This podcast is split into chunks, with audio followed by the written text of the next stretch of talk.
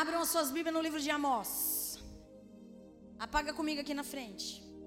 E aí eu dei, eu dei glória a Deus pelo Mateus. Na hora que ele abriu, ele disse: Senhor, se for espinho, se for bênção, né?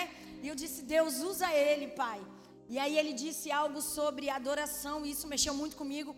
Porque eu tive uma semana de folga e de repente, quando eu volto, é, é espinho. E não é fácil pregar sobre espinho.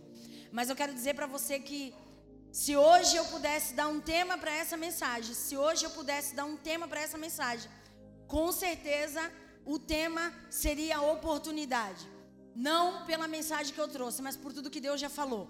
Seria oportunidade. E, e nós às vezes damos tanto valor para oportunidades fora da igreja e não percebemos que nós estamos diante de uma oportunidade. Então eu queria muito que você prestasse atenção para que você pudesse entender que tipo de oportunidade Deus quer oferecer para você hoje? Que tipo de oportunidade Deus quer contigo hoje? Amém? Que tipo de oportunidade Deus quer trazer na minha vida hoje? Que tipo de oportunidade Deus quer me alertar hoje? Poxa, mas eu não saí para isso, eu, eu saí para receber uma benção. A benção maior foi Deus ter te dado o livramento da tua casa até a igreja, porque na verdade é o caminho mais difícil que você faz em toda a tua vida. É da tua casa até a igreja. Você não sabe com quantos demônios muitos anjos lutaram para que você chegasse aqui. Você não sabe a guerra, a batalha que foi para que você estivesse aqui nessa noite. O que o diabo criou e o que Deus entrou na situação para que você pudesse ter chegado até aqui. Então, com certeza, é um culto de oportunidade para a tua vida. A Bíblia diz assim Amós 5, 18. Amós 5, 18. Que, que aflição espera vocês que dizem, dizem, se ao menos o dia do Senhor chegasse. Se ao menos o dia do Senhor chegasse. Não fazem ideia do que desejam. Aquele dia trará escuridão e não luz. Vocês serão como homens que fogem de um leão e acabam encontrando um urso que apoiam a mão na parede da sua casa e é picado por uma cobra. Sim, o dia do Senhor será de escuridão e não de luz. Não haverá um só raio de claridade no meio das trevas. Pai, em teu nome, nós paralisamos agora no mundo espiritual toda seta maligna contra os pensamentos, contra a mente, contra o coração. Senhor, em teu nome, nós liberamos autoridade no mundo espiritual agora. Que reine o teu espírito, que branje o teu espírito sobre o nosso coração e sobre a nossa mente, e que nós podemos entender grandiosa é a oportunidade que o Senhor cria nesse ambiente nas nossas vidas. Por isso, Pai, agora nós conectamos a Ti em espírito e em verdade, e clamamos ao Senhor para que haja um mover de entendimento sobrenatural para que haja um mover de entendimento, um discernimento espiritual sobre este lugar. Retira de nós toda a incredulidade, retira de nós todo espírito do sono, retire de nós aquilo que nos fez chegar aqui, qualquer problema, qualquer dúvida. Retire agora e nos conecte com teu espírito. Nós te pedimos, ó oh Pai, um ambiente espiritual nessa noite. Nós te pedimos, Espírito Santo de Deus, um ambiente espiritual nessa noite. Nós te pedimos, ó Deus, que tudo aquilo que está acontecendo lá fora seja traduzido aqui dentro. Nós te pedimos, ó Deus, que as nossas preocupações não seja maior do que aquilo que o Senhor quer nos entregar nessa noite. Não deixe que nada seja roubado de nós nesse momento, mas que na verdade seja acrescentado em nós. Por isso, eu peço, Espírito Santo, se mova entre nós, da maneira que tu quiseres. Conecte o nosso espírito em ti. Nos esvazie agora de todo peso, de todo fardo. Se você sentir vontade de chorar, chora. Se você sentir vontade de gritar, grita. Esse é um lugar espiritual para que você seja tratado. Esse é um lugar espiritual para que você seja alcançado. Não deixe nada para depois. É o teu momento com Deus agora. É o teu momento de oportunidade agora. Aproveite-se desse momento com o Espírito Santo. Aproveite o teu momento de grandeza diante de Deus.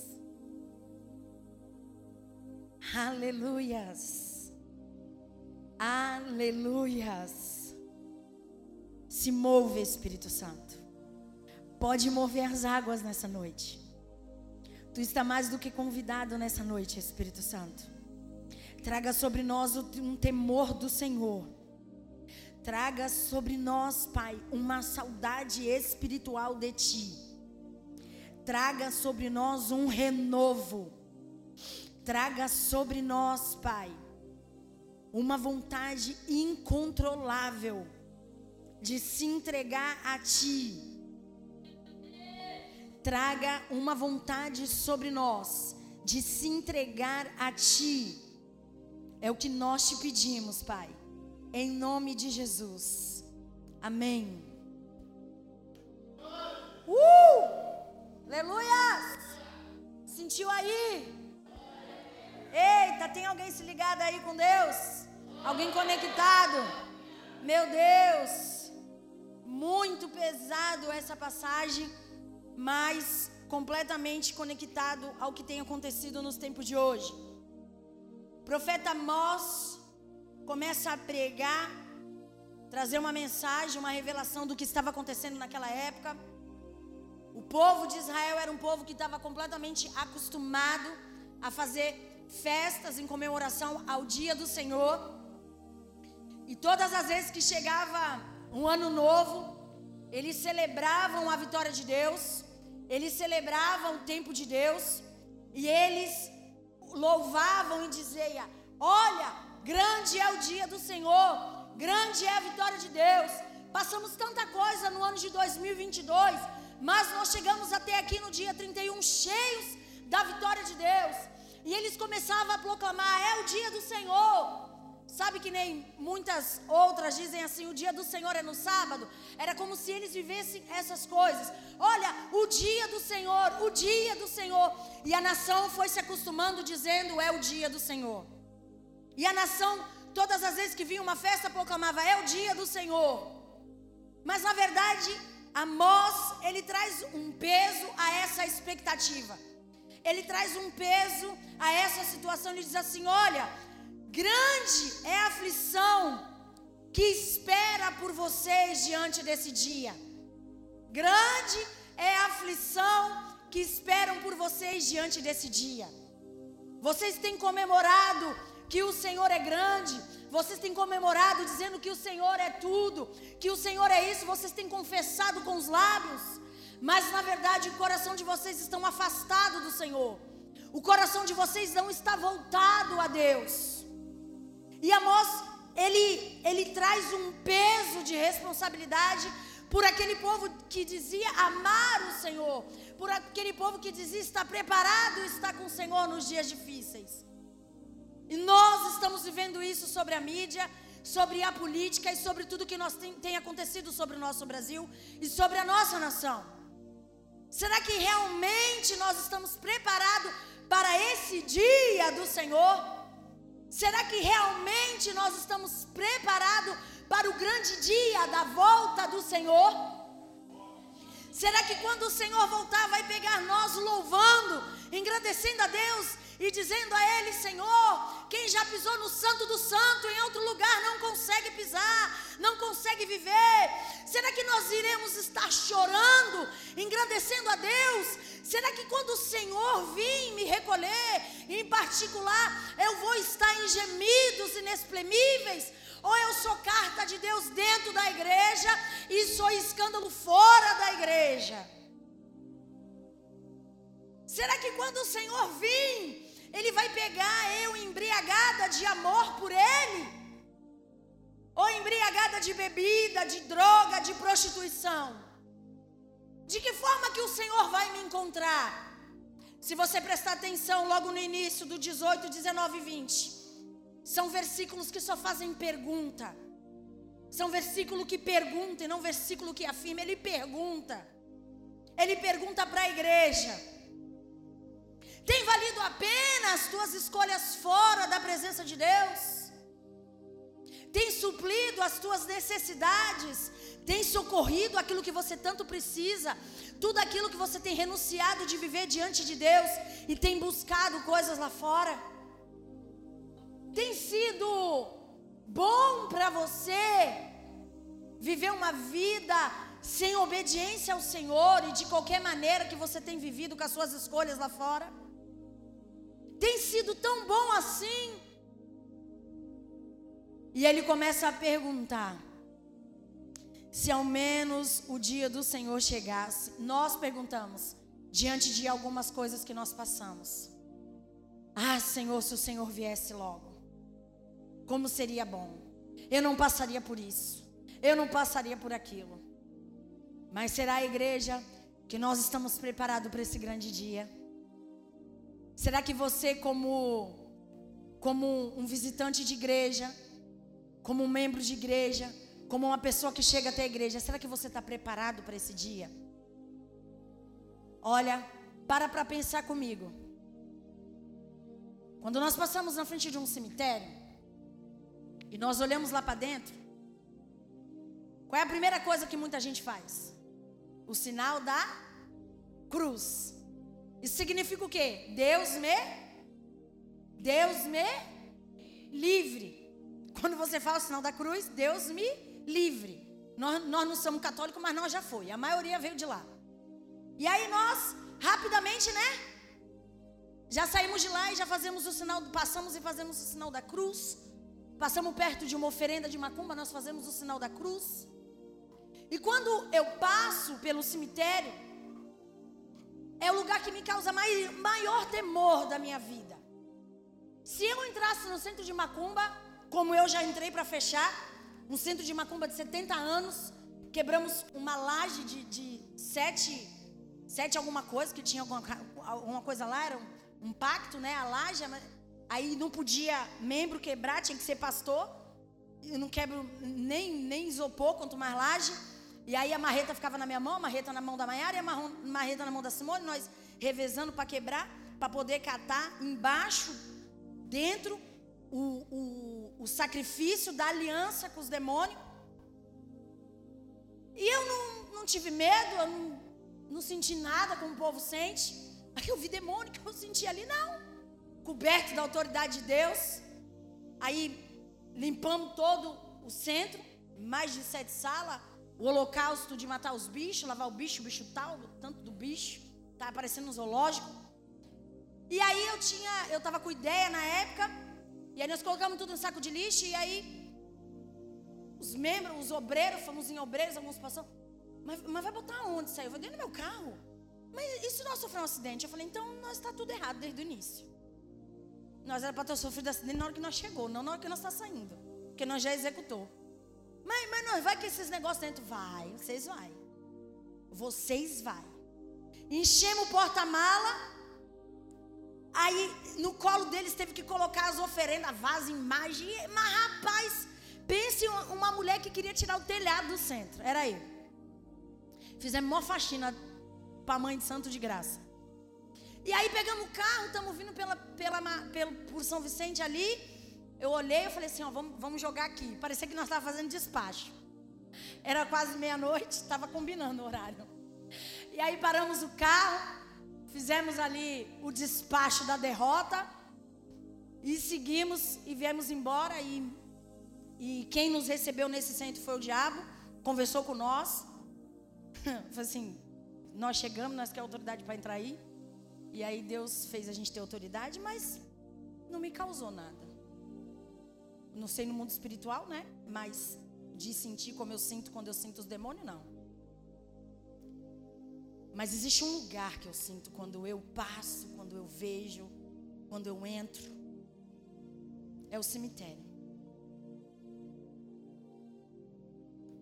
Quando eu passo, parece que ele me paralisa e me traz diante dessa passagem de Amós. Por exemplo, nós estamos aqui, nós temos um certo tempo, nós temos uma senha que vai nos chamar para ir embora.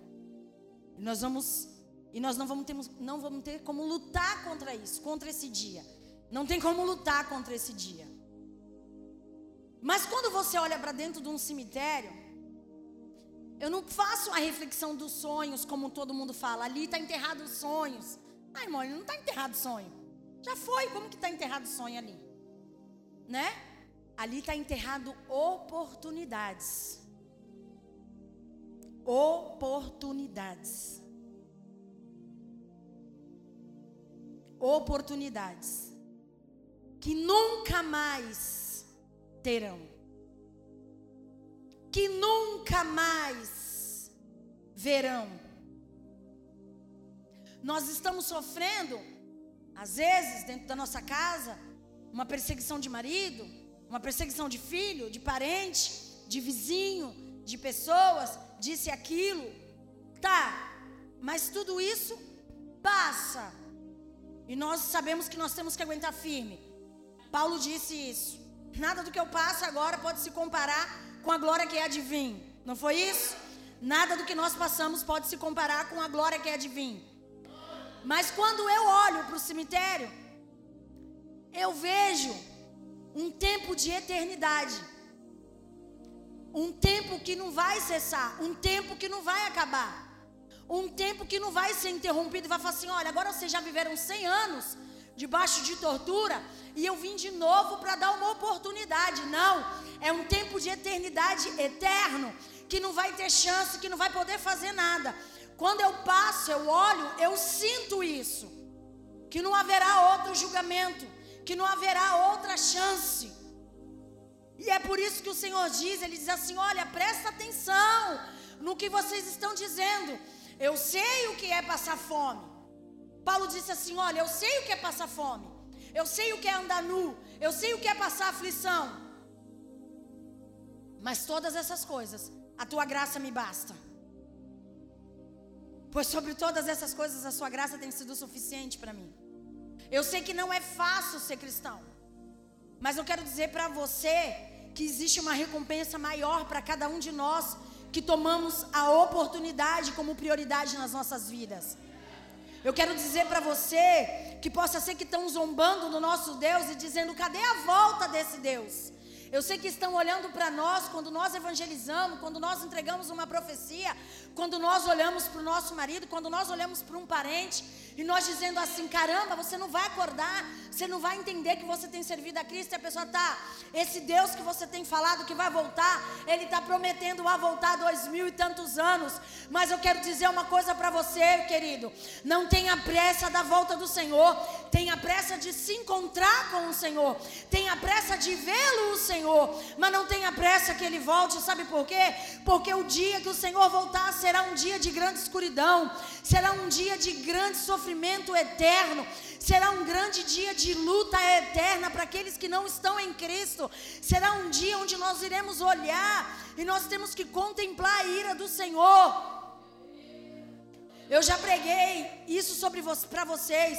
O problema não é o diabo, querido. Como não? A vida toda eu achei que o problema era o diabo. Não. A Bíblia diz que se nós lutarmos contra o diabo, ele o quê? Ele foge. E se ele não tem fugido é porque você tem alimentado. Essa é a diferença. OK? Se ele não tem fugido, faz essa reflexão. É porque, querido, ele não tem desistido porque ele tem visto brecha, desejo no teu coração, na tua mente, nas tuas atitudes. Porque o certo é ele correr, é ele fugir. Não foi isso que a Alice nos ensinou? Então o problema, querido, não é ele, o problema é a ira de Deus. O problema do nosso julgamento não é ele. O problema do nosso julgamento é a ira de Deus que nós não suportaremos. Porque o inferno para o cristão é aqui. A dificuldade para o crente é a terra. Agora, se eu estou em Cristo, se eu tenho Cristo como a segurança da minha vida, como a razão do meu viver, nada do que eu vou passar vai ser tão grande quanto o amor dele por mim, quanta força dele por mim, quantos desejos dele por mim, quanta autoridade dele por mim. Irmão, eu sei o que é passar coisas terríveis. E eu sei o que é vir ter que adorar. E é isso que aquele povo fazia, eles comemoravam e diziam: é o dia do Senhor. Mas na verdade era por causa de bênção, era por causa que eles tinham ganhado guerra, era por causa de coisas que eles tinham ganhado, não, mas não porque eles o amavam a Deus. Está no tempo da igreja, como diz Billy Graham, despertar o leão que existe dentro dela. Comece a entender que você é o avivamento por onde você passa.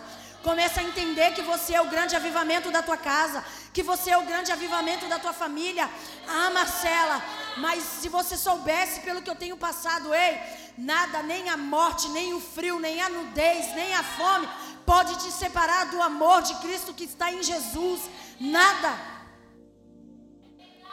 Quando eu entendo essas coisas, nada do que acontece sobre a terra me atinge.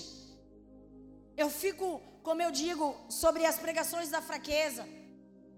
Eu sei o que é se sentir fraco. Eu sei o que é, às vezes, não conseguir chorar.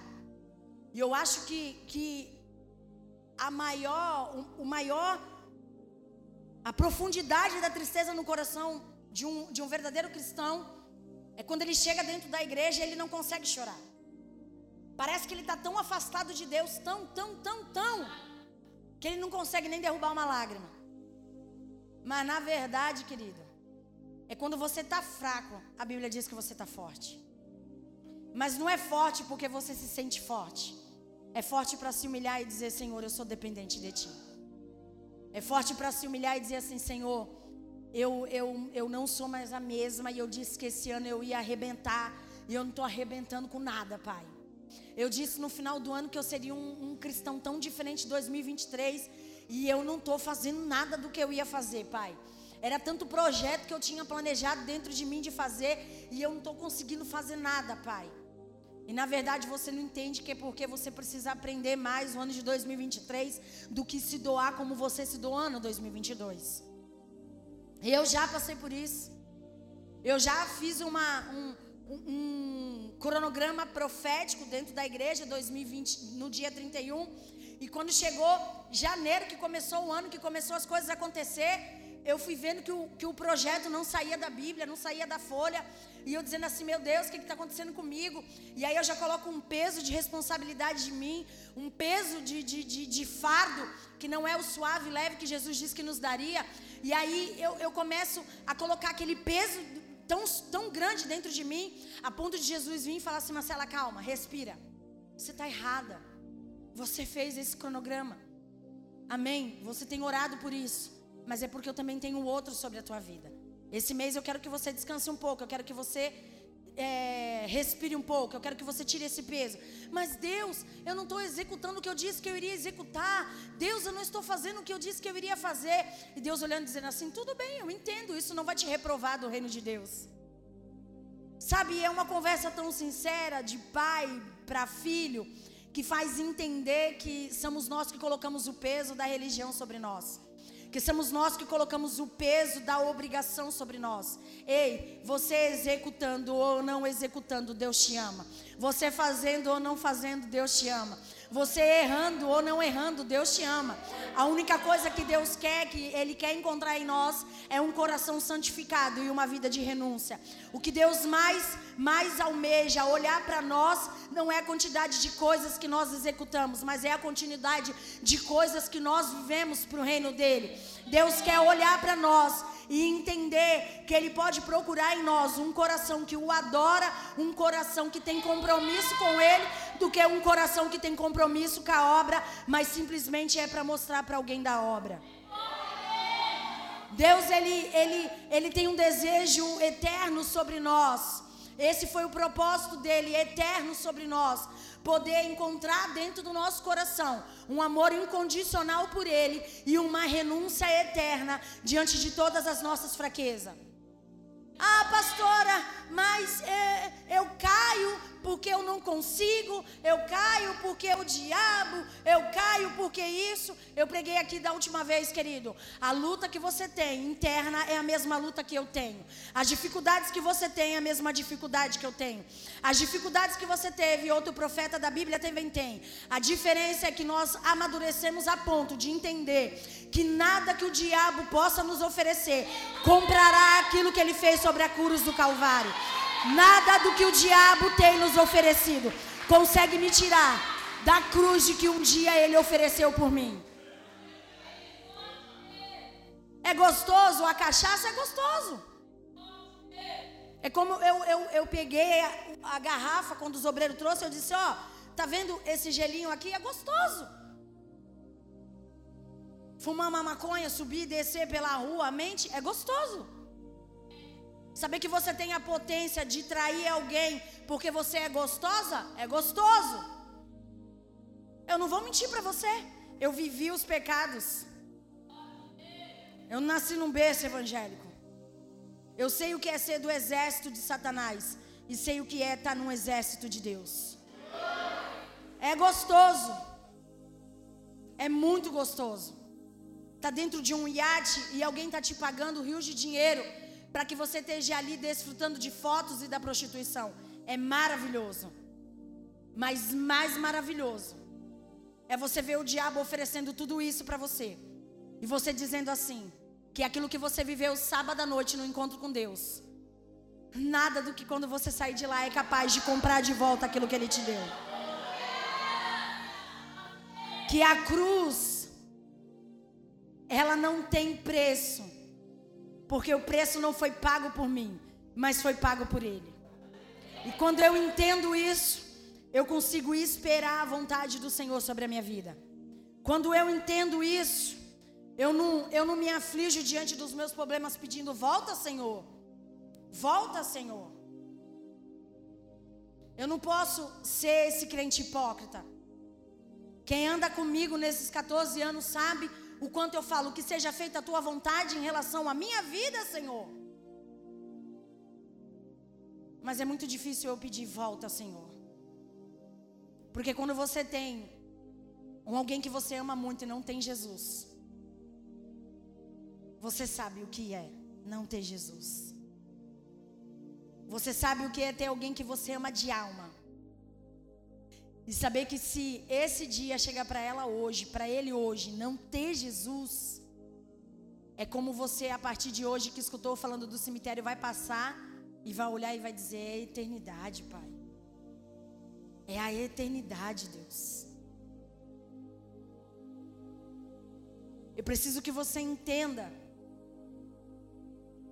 que a vontade de Deus é que os filhos do Senhor permaneçam no centro da vontade dEle, da obediência dEle. Eu não consigo entender. Eu, eu já tenho 14 anos que eu não tenho patrão. Eu trabalhei durante 14 anos para mim mesmo no salão. E eu não consigo entender. As pessoas que trabalham para alguém se submetem tanto a alguém por causa de um salário que às vezes cai na conta se cai meio-dia, duas horas da tarde não tem mais nada. Mas consegue se sujeitar a viver isso. A viver uma liderança de autoridade do homem e não consegue viver uma autoridade divina. E alguém que não vai dar para você algo que vai acabar em duas horas mas que vai te levar para a vida eterna, debaixo de glória, debaixo de unção, debaixo de propósito, debaixo de unção, debaixo de uma grandeza do Senhor. Eu não consigo entender. Ah, pastora, mas é que é 10 mil, né? Com 10 mil não se brinca. Quando você morrer, os 10 mil no teu caixão, filho, não significa nada. Quando você morrer, 10 mil na tua conta, alguém vai lutar para retirar e gastar de uma forma tão rápida que você não tem nem noção. Eu queria que você ficasse de pé. Eu sabia que a mensagem seria bem curta e objetiva. Eu queria que você prestasse atenção nessa reflexão que eu vou fazer com você.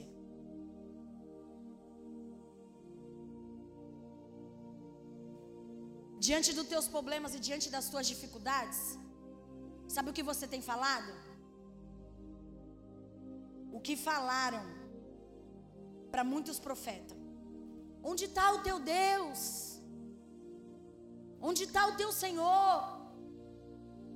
E isso você tem falado por onde você tem passado com, as, com os teus problemas.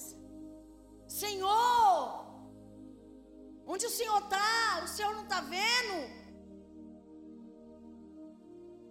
Senhor, sou tua serva, Senhor, eu te conheço. E aí nós estamos parecendo aquele povo, né, que vai dizer: Senhor, mas no teu nome eu, eu expulsei demônio, em teu nome eu preguei o evangelho no bairro de Caieiras. E nós iremos escutar: aparta-te de mim, porque eu não te conheço. Quanto mais você dizer Senhor, você vai ouvir isso da parte de Deus. Mas se você começar a entender que no meio das tuas aflições, você tem que aprender a adorar. Mas não é adorar porque você é hipócrita e está adorando por hipocrisia e esquecendo dos teus problemas. É fazer como eu, que passo pelo fogo e consigo chegar aqui e dizer assim: Senhor, eu vim te adorar, porque diante dessa dificuldade, se eu olhar para ela, eu vou me perder. Então eu prefiro olhar para o Senhor. E eu sei que o Senhor, por mais que às vezes nós, fraca espiritual, achamos que Deus não está fazendo nada, por mais que eu tenha esse pensamento, Deus, ele é um pensamento que está dentro de mim e que ele vai ser fulminado em nome de Jesus e que eu vou mudar os meus pensamentos. Porque eu vou dizer uma coisa para você. Se me perguntarem amanhã no podcast, por que, que você serve a esse Deus? Simplesmente eu vou dizer, Primeiro, porque ele foi aonde ninguém foi me buscar na cisterna que eu estava. Segundo, porque o que ele tem me oferecido não é passageiro, mas é eterno. Terceiro, porque se eu for para o Espiritismo e eu errar no meu processo, eu vou ter que voltar como um cachorro, como uma árvore, e eu não quero voltar para a terra para passar mais nada, porque eu já sei o que eu passei.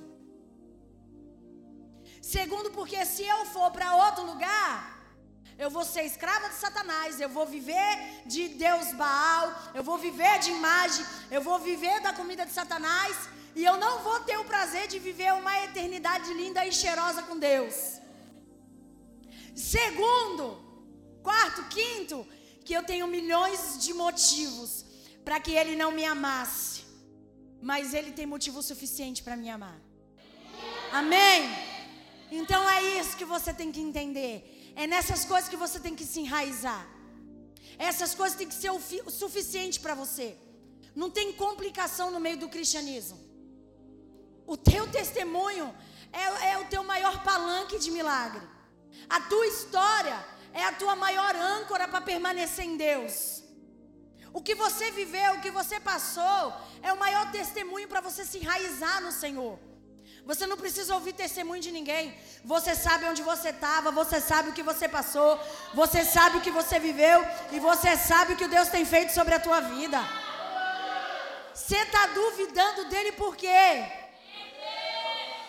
Você está colocando diante de Deus muralhas. E na verdade, querido, Deus, Ele não coloca dificuldade nenhuma entre Ele e você. Eu disse que seria um culto de oportunidade, que esse seria o tema que eu daria. Esse seria o tema que eu colocaria na mensagem. Oportunidade. Mas não é uma oportunidade por medo.